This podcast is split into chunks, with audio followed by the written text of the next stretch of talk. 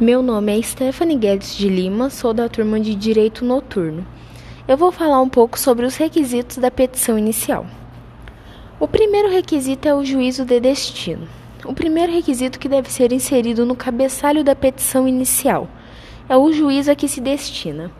O CPC de 2015 substituiu as expressões juiz ou tribunal, utilizadas no CPC de 73, por juízo para esclarecer que faz referência geral e abstrata ao órgão judiciário para quem se destina a petição, definindo a partir das regras de competência e observando o princípio do juiz natural. Logo após, temos a qualificação das partes.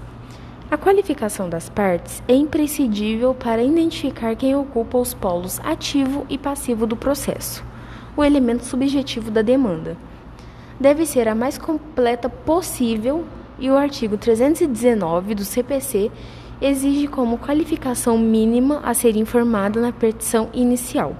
Os nomes, os prenomes, o estado civil, a existência de união estável, a profissão, o número de inscrição do Cadastro de Pessoas Físicas, CPF, ou no Cadastro Nacional da Pessoa Jurídica, CNPJ e o endereço eletrônico, o domicílio e a residência do autor e do réu. Logo após temos a causa de pedir.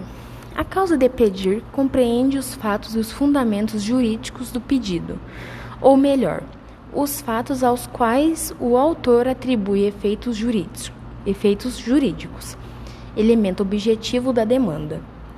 Divide-se em remota, fatos, e a próxima, fundamentos jurídicos.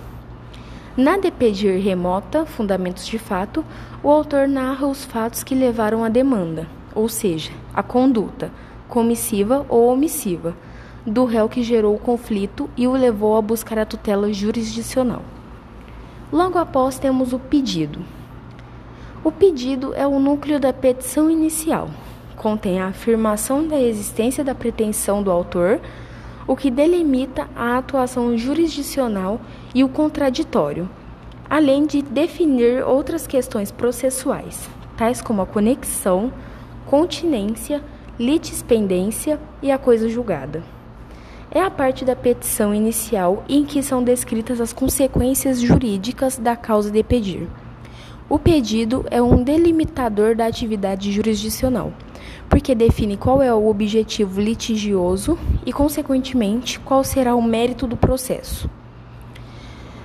Logo em seguida, temos o valor da causa. O valor da causa consiste no conteúdo econômico da con controvérsia, que observa as regras dos artigos 291/293 do NCPC, que contém os critérios para a sua atribuição.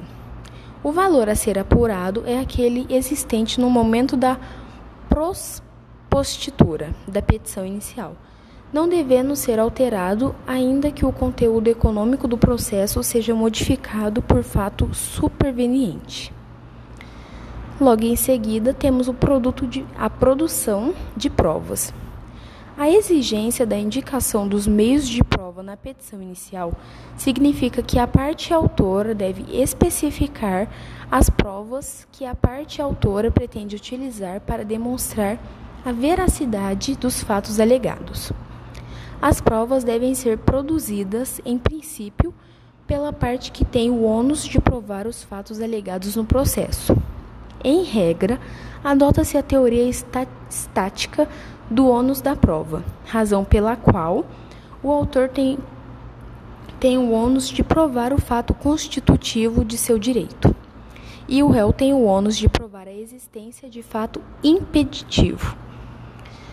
Logo em seguida, temos a audiência da conciliação ou mediação. A parte autora deve declarar sua opção para, pela realização ou não da audiência de conciliação ou mediação.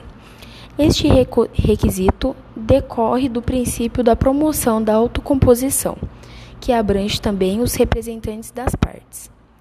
Assim, o momento adequado para a parte autora manifestar sua vontade sobre a realização da audiência é a petição inicial. O uso da expressão pela realização ou não no inciso do artigo 319 gera polêmica. O autor deve se manifestar pela concordância sob pena de emenda e eventual indeferimento, ou deve se manifestar apenas quando quiser expressar a sua discordância. Em suma, se o autor descumprir o requisito, existem duas soluções possíveis. A. O juiz determina a emenda da petição inicial sob pena de indeferimento. B. Ou considera o silêncio do autor como concordância com a realização da audiência. Na prática, prevalece a segunda alternativa, como a aplicação da instrumentalidade das formas, tendo em vista que todos têm a obrigação de promover a autocomposição no processo. A omissão sobre o eventual desinteresse na realização da audiência leva a uma presunção de interesse. Assim, caso não se manifeste na petição inicial, reputa-se a concordância tácita do autor com a realização da audiência, sem a necessidade de emenda inicial. É uma opção do autor afirmar que não tem interesse na audiência, logo, não precisa se manifestar caso tenha interesse. O último requisito é documentos indispensáveis. Trata-se da prova documental, ou ainda a prova documentada, que deve ser apresentada com a petição inicial, sem a qual não é possível o início do processo e o futuro julgamento de mérito. Portanto, compreende documentos formalmente indispensáveis à apresentação da petição inicial, tais como a procuração, o CPF ou CNPJ da parte autora o seu comprovante de domicílio, os atos constitutivos da pessoa jurídica autora e etc. E documentos materialmente relevantes para a demonstração dos fundamentos de fato da causa de pedir. Ainda, quando um ou alguns desses documentos indispensáveis ao protocolo de petição inicial estiverem em poder do réu, a parte autora deve requerer a determinação judicial para sua apresentação.